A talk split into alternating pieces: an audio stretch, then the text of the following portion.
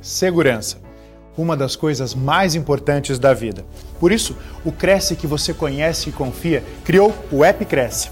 Nele, você pode encontrar o um imóvel para o seu lar, negócio ou investimento. Todos cadastrados por corretores de imóveis fiscalizados pelo órgão regulador. E você, corretor, pode acessar cursos, atualizar cadastro, inserir e gerenciar imóveis. Fácil e gratuito. Baixe agora o app Cresce, seu imóvel com segurança na palma da sua mão. Olá, boa noite a todos, tudo bem? Muito obrigada por disporem do seu tempo, estarem aqui conosco. Primeiramente, eu quero agradecer ao Cresce, né, ao pessoal todo do Cresce, né, que estão sempre dispostos é, para nos ajudar, né, como corretores de, de imóveis, sempre buscando assuntos relevantes e atuais para nos manter, nós corretores de imóveis, atualizados, né? E sempre preparados para o mercado imobiliário. Como já foi apresentado aqui para vocês, eu sou Débora Bonato, sou advogada desde 2019, me especializei em direito digital, mas eu sou corretora desde 2014, né? Já são sete anos como corretora, mas desde o ano de 2008 que eu trabalho na imobiliária dos meus pais, auxiliando minha mãe na administração de imóveis de locação, né? É, antes de me interessar em ser consultora, é, corretora, eu tinha interesse por trabalhos mais burocráticos. É, então, eu auxiliava ali na parte do departamento interno da imobiliária aqueles que poucos conhecem, né? A parte administrativa. E pela minha experiência e pelo tempo que eu venho atuando no mercado imobiliário, é, o que eu percebo? A maioria dos corretores, após pegarem o seu Cresce, eles iniciam seus trabalhos é, com construtoras. Né? Muitos ficam ali na parte de vendas, são poucos os que se, os que se arriscam na parte de locação.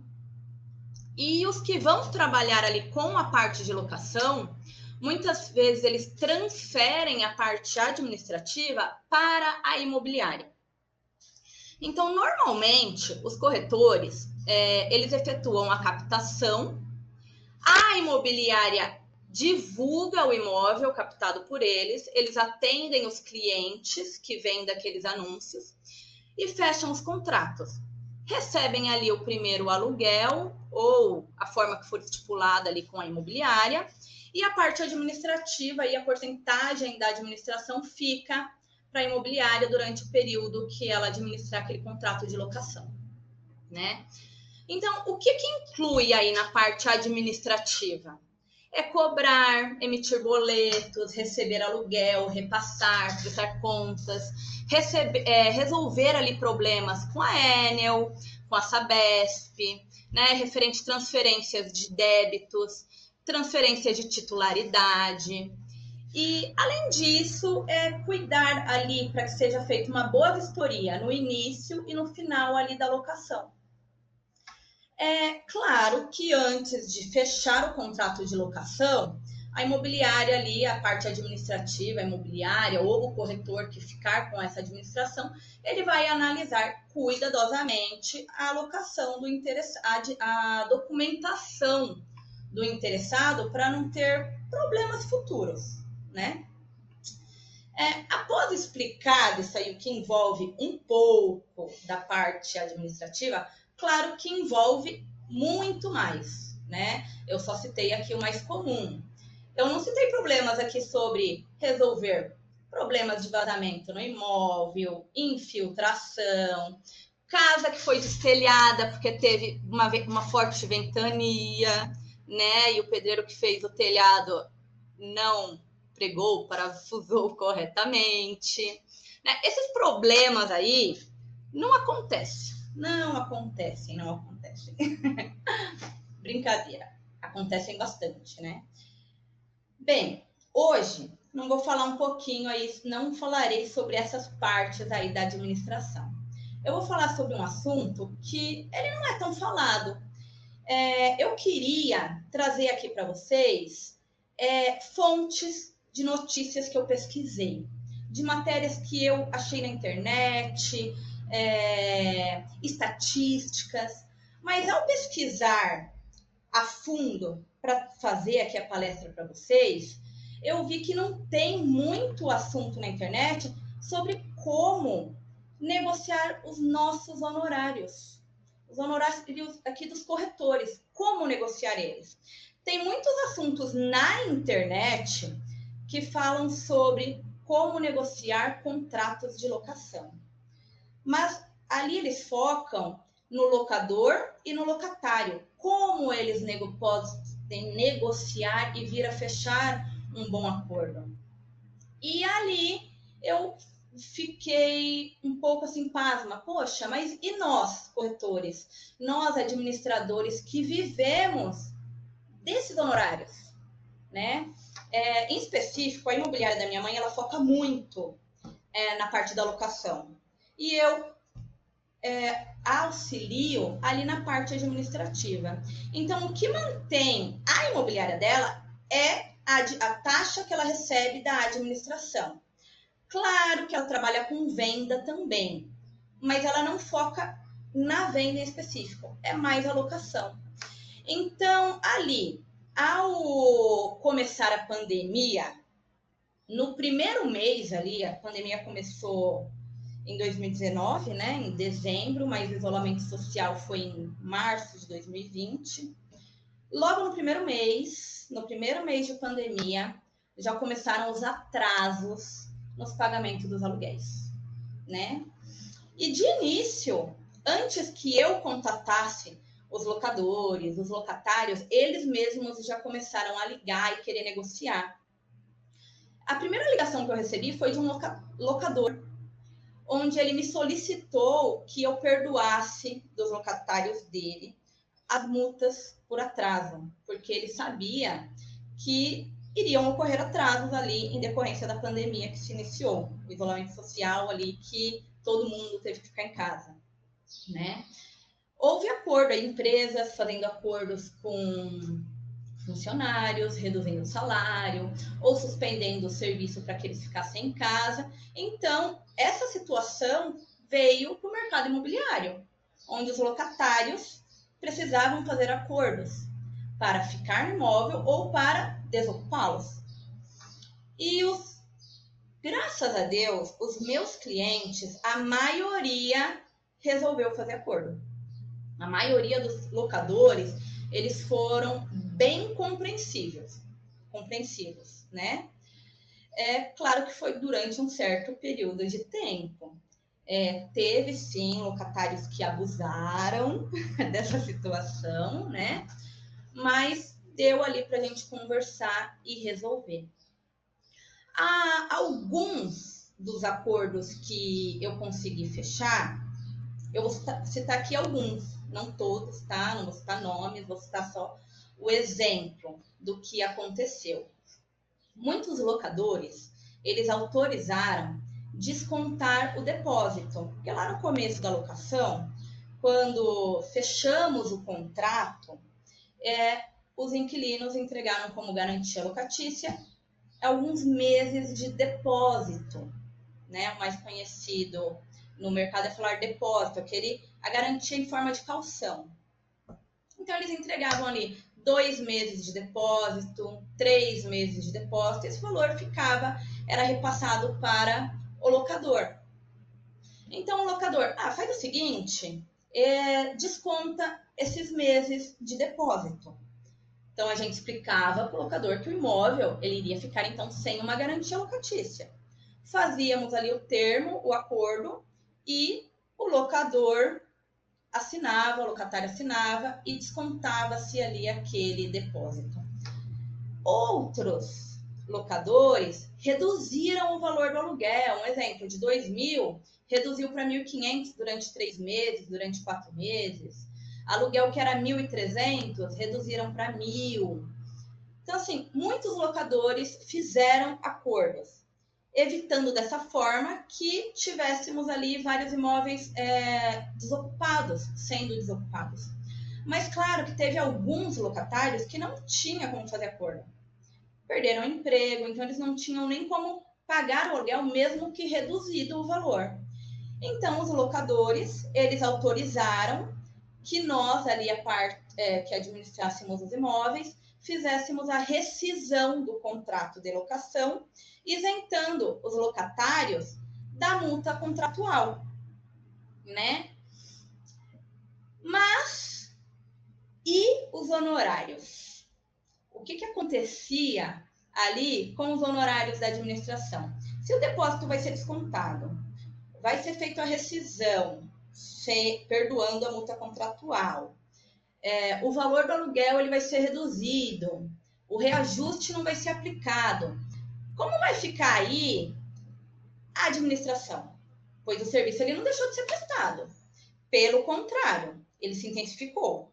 É, pois além de eu ter que manter o serviço que já era rotineiro ali de costume, que é os anúncios, atender os clientes, analisar a documentação, fazer novas historias, novos contratos, além de já ter esses, esse trabalho ali, que era o comum, começou a ter uma avalanche de rescisões, de acordos para serem feitos ali. Então, o trabalho ele dobrou, triplicou. E como que eu fiz para negociar a taxa ali da minha administração, né? Para negociarmos os nossos honorários, o maior problema é fazer o locador ele enxergar o nosso serviço, enxergar o nosso serviço como importante, como necessário, como valioso, né? Pois a maior parte é, não vou falar agora dos meus clientes, porque os meus clientes eles já, já são treinados comigo. Eu sento, faço reunião com eles e eu explico detalhadamente o meu serviço. E aí, quando, mesmo assim, eles não entendem o quão trabalhoso é administrar, eu passo para eles. Eu falo, faz o seguinte, administra esse mês aí a locação do seu imóvel. Administra, administra, os próximos dois meses. Fica você em contato com o inquilino, recebendo as reclamações, emitindo os boletos, fazendo as cobranças, dando baixa em boleto, solicitando e, é, a negativação, solicitando a baixa da negativação, é, fazendo acordos e redigindo novos termos. Fica você fazendo isso, né? Recebendo a reclamação dos inquilinos, tendo que ir atrás de pedreiro, porque muitos proprietários eles deixam com a administração para nós corretores, nós é, a parte a imobiliária, ele deixa para nós porque eles não querem ter problema. Eles querem receber o dinheiro ali na conta deles, o relatório de prestação de contas e pronto. Eles não querem ficar recebendo ligação diariamente, reclamação diariamente. Eles não querem isso, por isso que eles deixam conosco, né? Então, assim, mostra para esses locadores o quanto você trabalha. É isso que eu faço com eles, né? É, às vezes eu recebo ali ligação de locatários, porque está tendo vazamento, está tendo infiltração, e verifico se esse problema ele é estrutural ou se esse problema é mera manutenção, verifico ali de quem que é a responsabilidade, se é do proprietário, eu comunico o proprietário. E aí o que muitos, a maioria dos proprietários falam, vai atrás disso para mim, Débora. Faz orçamento, compra material, res, contrato pedreiro, resolve e só me manda o relatório. E aí lá vou eu.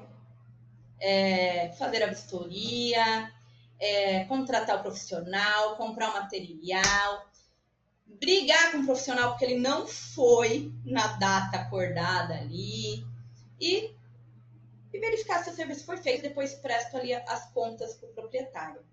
Então, tudo isso está aí dentro do nosso trabalho de administração. E outra coisa que eu perco muito tempo também é com a Enel e com a Sabesp que é a questão de transferir a titularidade das contas para os locatários. Né? E aí, quando sai locatário que deixa débito, Nós que trabalhamos com a parte de administração sabemos que esse débito ele pode ser transferido para o nome do locatário, o locador não precisa arcar com esse débito, né? Fica ali em nome do locatário. O novo locatário que entrar não tem que assumir essas contas, ele assume dali para frente. Mas para a gente conseguir fazer essa, esse trâmite, a documentação ali ela precisa estar toda certinha, né? Ter o contrato, ter a vistoria, ter o termo de entrega de chave de saída, tudo isso temos que apresentar para as concessionárias, né? Sabesp e Enel, para conseguir fazer essa transferência. Mas, mesmo assim, tendo a documentação toda correta, eu ainda perco bastante tempo com a Sabesp e a Enel. Ali no atendimento, a gente envia, anota protocolo, fica no telefone, entra no site, vai no aplicativo e às vezes não resolve. Vai lá pessoalmente, também não resolve. Eu perco muito tempo aí nessa parte. Então a questão é da gente sentar calmamente e conversar com o locador, mostrando para ele todo o nosso serviço, né? E a partir do momento que ele entende, que ele visualiza esse nosso serviço feito, fica mais fácil da gente negociar. Então, como que eu, a minha experiência, estou trazendo aqui para vocês o que eu fiz, o que deu certo, tá bom? Como eu negociei os meus honorários de administração. Muitos dos meus clientes, eles não tinham como arcar com a taxa de administração. Se o aluguel não fosse pago, eles não tinham ali como pagamento taxa de administração, pois eles dependiam do valor de aluguel para eles se manterem. Então eu tinha que analisar essa situação também. Em contrapartida, eu tinha que analisar a minha situação e da imobiliária, que ela se mantinha com os valores de taxas administrativas que eram ali recebidas. Né? Então, a gente, a gente tinha que colocar na balança. Ainda bem que equilibrou eu consegui equilibrar ali a, a parte da administração. Por quê? Eu fiz bastante acordos. Então, vamos supor aí de 200 imóveis ali que a gente administrava na época dos acordos, 50, eu fiz 50 acordos. Então, 150 imóveis, eu não precisei fazer acordo. Não caiu ali tanto, não caiu drasticamente o valor recebido de taxa de administração. Mas se eu fiz 50 acordos, 25% da taxa que a gente recebia ali de administração foi reduzida. Eu tive também de controlar os gastos da imobiliária. Para quê? Para manter ali a imobiliária, manter os funcionários durante todo esse período aí da negociação, né? Então, o que eu fiz? Os que aceitaram suspender o aluguel durante um certo período de tempo, eles não pagavam a minha taxa administrativa ali, a minha não, né? A da imobiliária, né? Eles não pagavam, porque o aluguel foi suspenso, eles não recebiam ali o valor do aluguel, eu não recebia ali o valor da taxa administrativa. Porém, esses aluguéis que eles forem, foram suspensos, eles não deixar, eles não iriam deixar de ser pagos. O aluguel foi suspenso ali durante quatro meses. Quando o locatário ele voltasse a pagar o aluguel, esses quatro meses de aluguel seriam diluídos no decorrer do contrato. Então, seria pago o aluguel mais o valor correspondente aí da parcela referente aos aluguéis que foram suspensos. Então, a minha taxa de administração, a minha porcentagem permaneceria a mesma sobre o valor total ali que estava sendo recebido. Os locadores que aceitaram descontar no depósito, o depósito que eles receberam lá no início do contrato. Os que receberam dois meses aceitaram, deixa o locatário aí dois meses sem pagar o aluguel. E desconta o depósito, faz um terminho aí que ele vai ficar sem garantia locatícia, porque descontou o depósito. Os que receberam três meses, a mesma coisa, vai ficar três meses aí sem pagar, descontou o depósito. Mas peraí, eu, a imobiliária ali para qual eu trabalho, que eu administro a alocação, vai ficar três meses, dois meses sem receber a taxa administrativa? Não, porque o serviço ele continua sendo prestado. Então, senhor locador, o senhor já recebeu lá no início da locação um depósito, que ficou em seu poder, correto? Então, o senhor irá pagar a minha taxa administrativa referente a esses meses que o locatário ficará sem pagar o aluguel. Ok, resolvido. É, outros reduziram o valor do aluguel. Então, eles vinham com uma conversa para mim, com a sugestão. Como eu reduzi o valor do aluguel, é justo que a imobiliária reduza aí a porcentagem de administração. Então, corretor, é, você tem que estar seguro de si para você saber argumentar com o locador.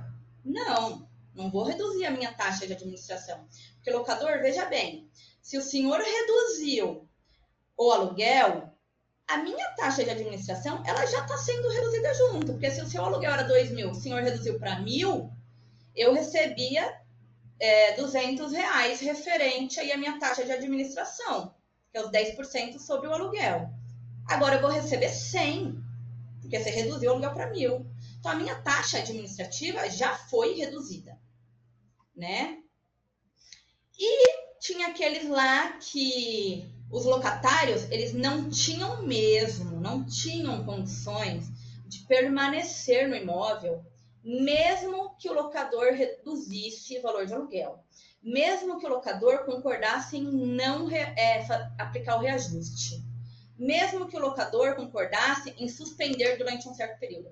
Eles não tinham condições de permanecer no imóvel. Então, dessa forma, o locador ele autorizava o quê? Fazer a rescisão contratual, deixando o locatário isento da multa rescisória. Aí, nesse caso, não tinha mais o que eu receber, porque não, não vai ter multa. O que eu fazia? Vamos lá, é, locador, vamos fazer a rescisão. É, não teremos multa de lado nenhum. O senhor, para eu garantir o meu serviço, é, me assina um termo de exclusividade? O locatário vai sair sem rescisão, sem a multa rescisória, sem pagar a multa rescisória o imóvel ficará vazio, será novamente locado.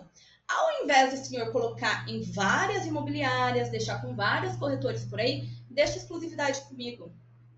Pelo menos durante uns 30 ou 60 dias, para eu trabalhar, alugar e recuperar esse valor que eu receberia aí de taxa administrativa que estamos aí abrindo mão devido à rescisão contratual. Então, assim, eu consegui, com todos os meus clientes, eu consegui negociar né? Conseguir pegar aí a exclusividade dos que foram, dos que houve a rescisão e deu tudo certo. Claro que é, não podemos ficar engessados, né? Temos sempre que criar novos caminhos e estratégias diferentes. Como reduziu 25% aí da renda da imobiliária é, dos valores de aluguéis que teve acordos que foram suspensos ou imóveis desocupados é, ou aluguéis aí que foram descontados em, no depósito, o que nós ali na imobiliária fizemos? Vamos captar novos imóveis, novos clientes, né? Então assim, o trabalho ele ficou mais intenso para a gente recuperar aquilo que estava, que, não que estava perdendo, aquilo que estava sendo negociado para ser recebido mais para frente, né? É, bem, como eu também sou advogada, eu também ofereci ali para os meus clientes que eu sabia que tinham imóveis irregulares a regularização desses imóveis. É, uma ação de uso capião, inventário, dar entrada ali na escritura, na verbação. Então, fui oferecendo outros serviços nos quais eu não focava, pois eu focava só ali na parte de administração, né? Então, é o que nós, corretores, temos que fazer também, né? Não ficar só dependendo daquilo.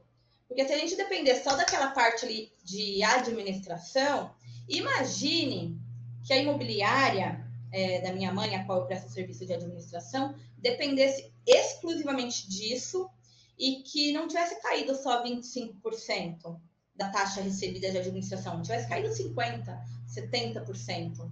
Ia ficar um déficit aí muito grande. Seria muito difícil manter a imobiliária. É, nós temos vários corretores que a gente conhece que fecharam sim seus escritórios, né? Então, nós temos sempre que ter aí várias opções no nosso leque. Vamos focar em um serviço, mas não vamos fechar a porta de entrar outros serviços. E focar ali também em parcerias, né? É, ali com a imobiliária a, a, da minha mãe, onde eu trabalho, a gente tem muita parceria com corretores, com advogados, com engenheiros, com contadores. Vai entrando cliente procurando algum serviço, a gente indica, né? E ganha um pouco de cada lado. É, o que eu tinha para falar para vocês foi isso. Agora eu abro aí para as perguntas. Né? Se alguém tiver alguma pergunta para fazer, é só falar que eu estou aqui disponível para respondê-las. É sempre muito bacana a gente ver essa, essa experiência aqui na prática, né? É muito agradável receber uma pessoa que vivenciou a situação e vem compartilhar a experiência conosco, né? É, o seu enfoque foi, foi a locação, a administração, né? É, a gente ainda quer ver também a, mais coisas a respeito de venda, compra, como é que foi relação com cartório e tudo mais. Você teve que abrir, no caso, você teve experiências de ter que abrir processo judicial? Eu sei, eu percebi na tua experiência de você focar numa negociação positiva para todos os envolvidos, inclusive os corretores, né? É, todos, todas as partes mesmo. Mas é, e quando não dava acordo, de fato não tinha jeito? Como é que foi, se você teve essa experiência de processo judicial, é, como foi isso? Como é que a gente pode tirar algum aprendizado nesse sentido?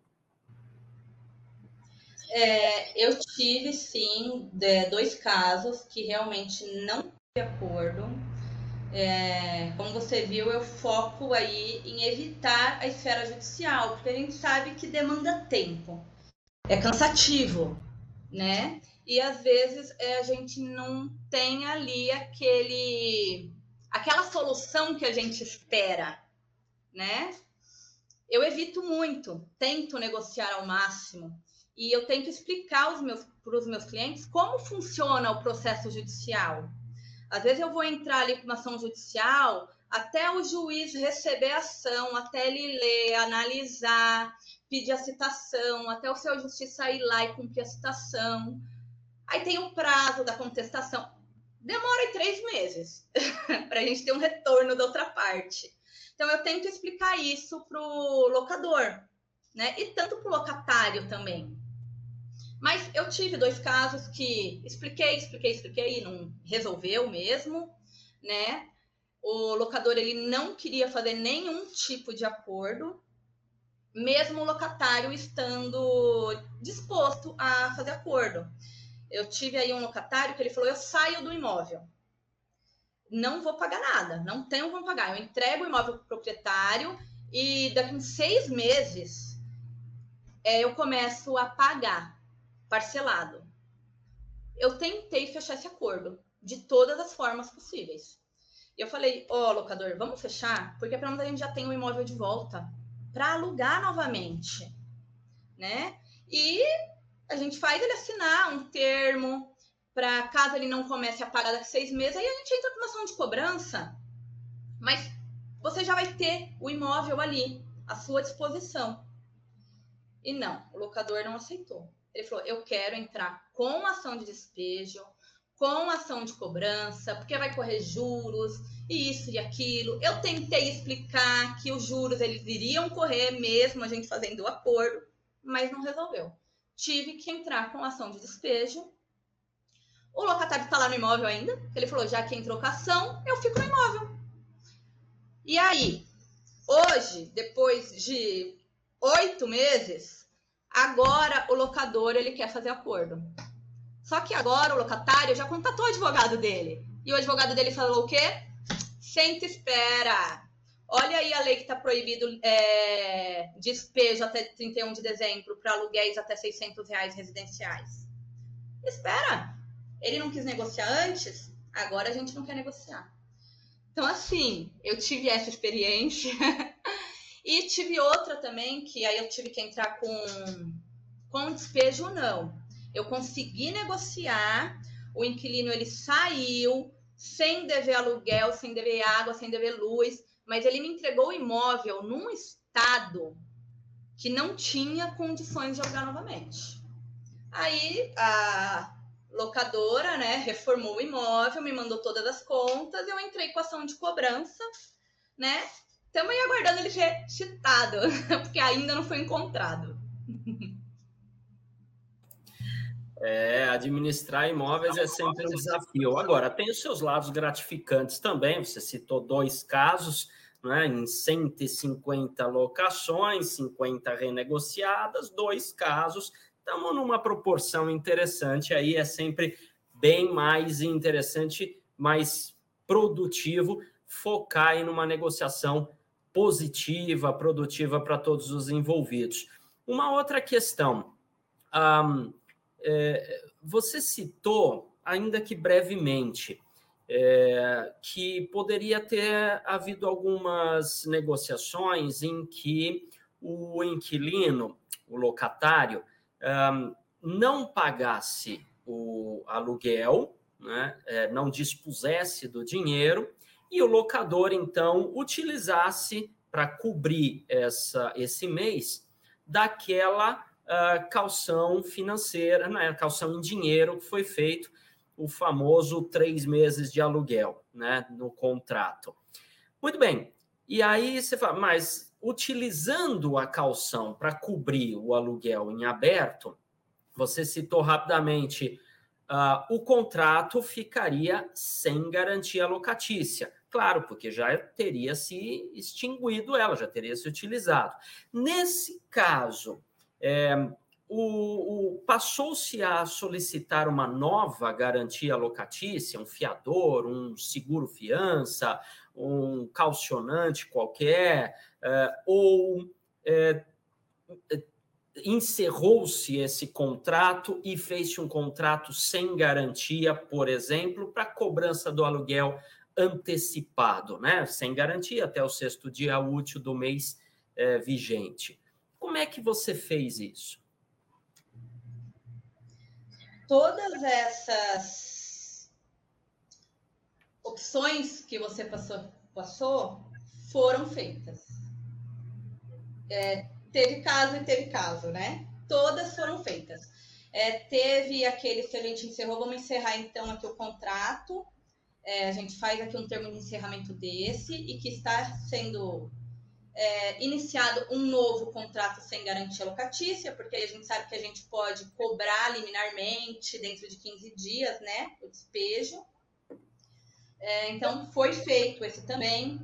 Teve outro que, recentemente, até ele descontou o depósito o ano passado, aí esse mês venceu o contrato e ele queria renovar, e aí o locador falou, eu renovo. Renovo sim, porque ele nunca me atrasou, sempre pagou, é um bom inquilino, pode renovar. Só que eu quero que ele reponha a garantia locatícia.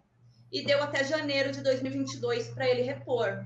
Então, assim, eu renovei o contrato, ele descontou em 2020 o depósito, teve o encerramento do contrato agora em 2021, em agosto. Renovamos o contrato, dando prazo aí para ele entregar a garantia locatícia até janeiro né? Então, teve esse caso aí também. Teve outros que fizeram seguro fiança, um título de capitalização, né? E apresentaram ali como a garantia locatícia. Maravilha. Fica aí então, olha só a dica, você que nos acompanha aqui ao vivo ou pegou esse vídeo no nosso acervo, fica sempre a dica. Importante é fazer negociações positivas, né? Porque se o foco está em resolver positivamente a situação de ambos, é muito claro que você vai ter que desenvolver, por exemplo, uma empatia com relação à situação de ambos. Porque o proprietário, o locador, no caso, não necessariamente seja o proprietário, às vezes é quem de direito, mas enfim, o locador, ele precisa daquele valor também, ele conta com aquilo, né?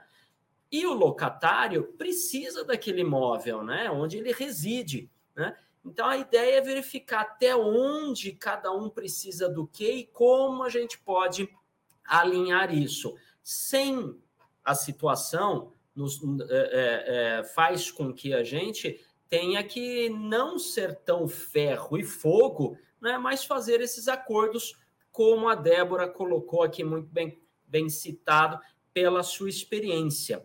Olha só, Débora, nós temos aqui um comentário do Anderson Rodrigues Santos, que nos acompanha ao vivo pelo YouTube, lá de Tambaú, São Paulo. Eu sou advogado e logo estou inscrito no CRES São Paulo, maravilha. Parabéns à colega pela live. É sempre muito importante fazer contratos em todos os aspectos. E ele continua: corretagem, locação e principalmente contratação de honorários para evitarmos transtornos Hoje em dia não existe mais aquela máxima no fio do bigode, né? No pelo do bigode. Hoje a palavra o vento leva. Se não está escrito, não está no mundo. Não é mesmo, doutora? Não é mesmo, Débora? Isso mesmo, isso mesmo. É, eu tenho o costume de falar com os meus clientes, né, quando me procuram para a parte de advocacia, né, entrar com algum processo alguma regularização ou outra ação, e eu escuto toda a história deles. Escuto, é, muitas vezes eles querem mais é desabafar, então eu escuto tudo. Mas no final é minha pergunta: como que você me prova? Eu preciso provar isso no processo, né? Porque falar, contar toda a história sem ter prova, ela não existe né? Eu tenho que provar. Com foto, com gravação, com vídeo, com contrato, com mensagem, tem que existir alguma coisa. É verdade, né? Vivemos a época em que se não está escrito, não é verdade. Né? A gente tem Isso que ter mesmo, provas né? da situação, trabalhar com fatos. Né? Deixa eu falar para quem nos acompanha ao vivo aqui, só quero deixar uma mensagem para ti agora às 20h30 hoje, tá? 20 e 30 nós temos aqui nesse mesmo canal que você está assistindo ao vivo, nós teremos a Joana Rita Sebin com o tema empateia para fechamento. É, eu não falei empatia, falei empateia para fechamento. Quer saber o que, é isso? Como ampliar seus fechamentos de negociações? Então assiste aqui às 20h30 a palestra da Joana Rita Sebin. E se você está pegando essa palestra aqui, esse vídeo no acervo, a data, o horário já passou, é só fazer uma busca aí tá, por, esta, por esse tema, empateia com TH, empateia para fechamento.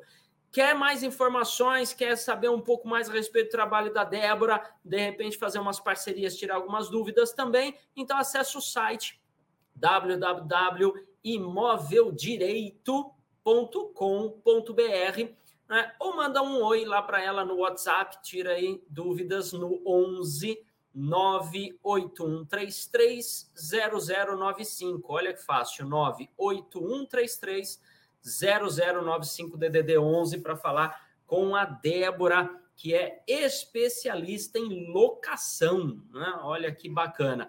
Você, corretor de imóveis, trabalha com locação, mas não faz administração, tá aí uma oportunidade de fazer parceria, né? Você trabalha com vendas, compra e vendas e vire recebendo é, convite para locar um imóvel, mas não é a sua praia, tá aí uma oportunidade de parceria. Fala com a Débora que ela cuida, então, dessas oportunidades de locação. Vocês fazem 50, divide honorários e tudo mais, porque ela vai, ó, abrir o um sorriso, ela vai adorar falar com você.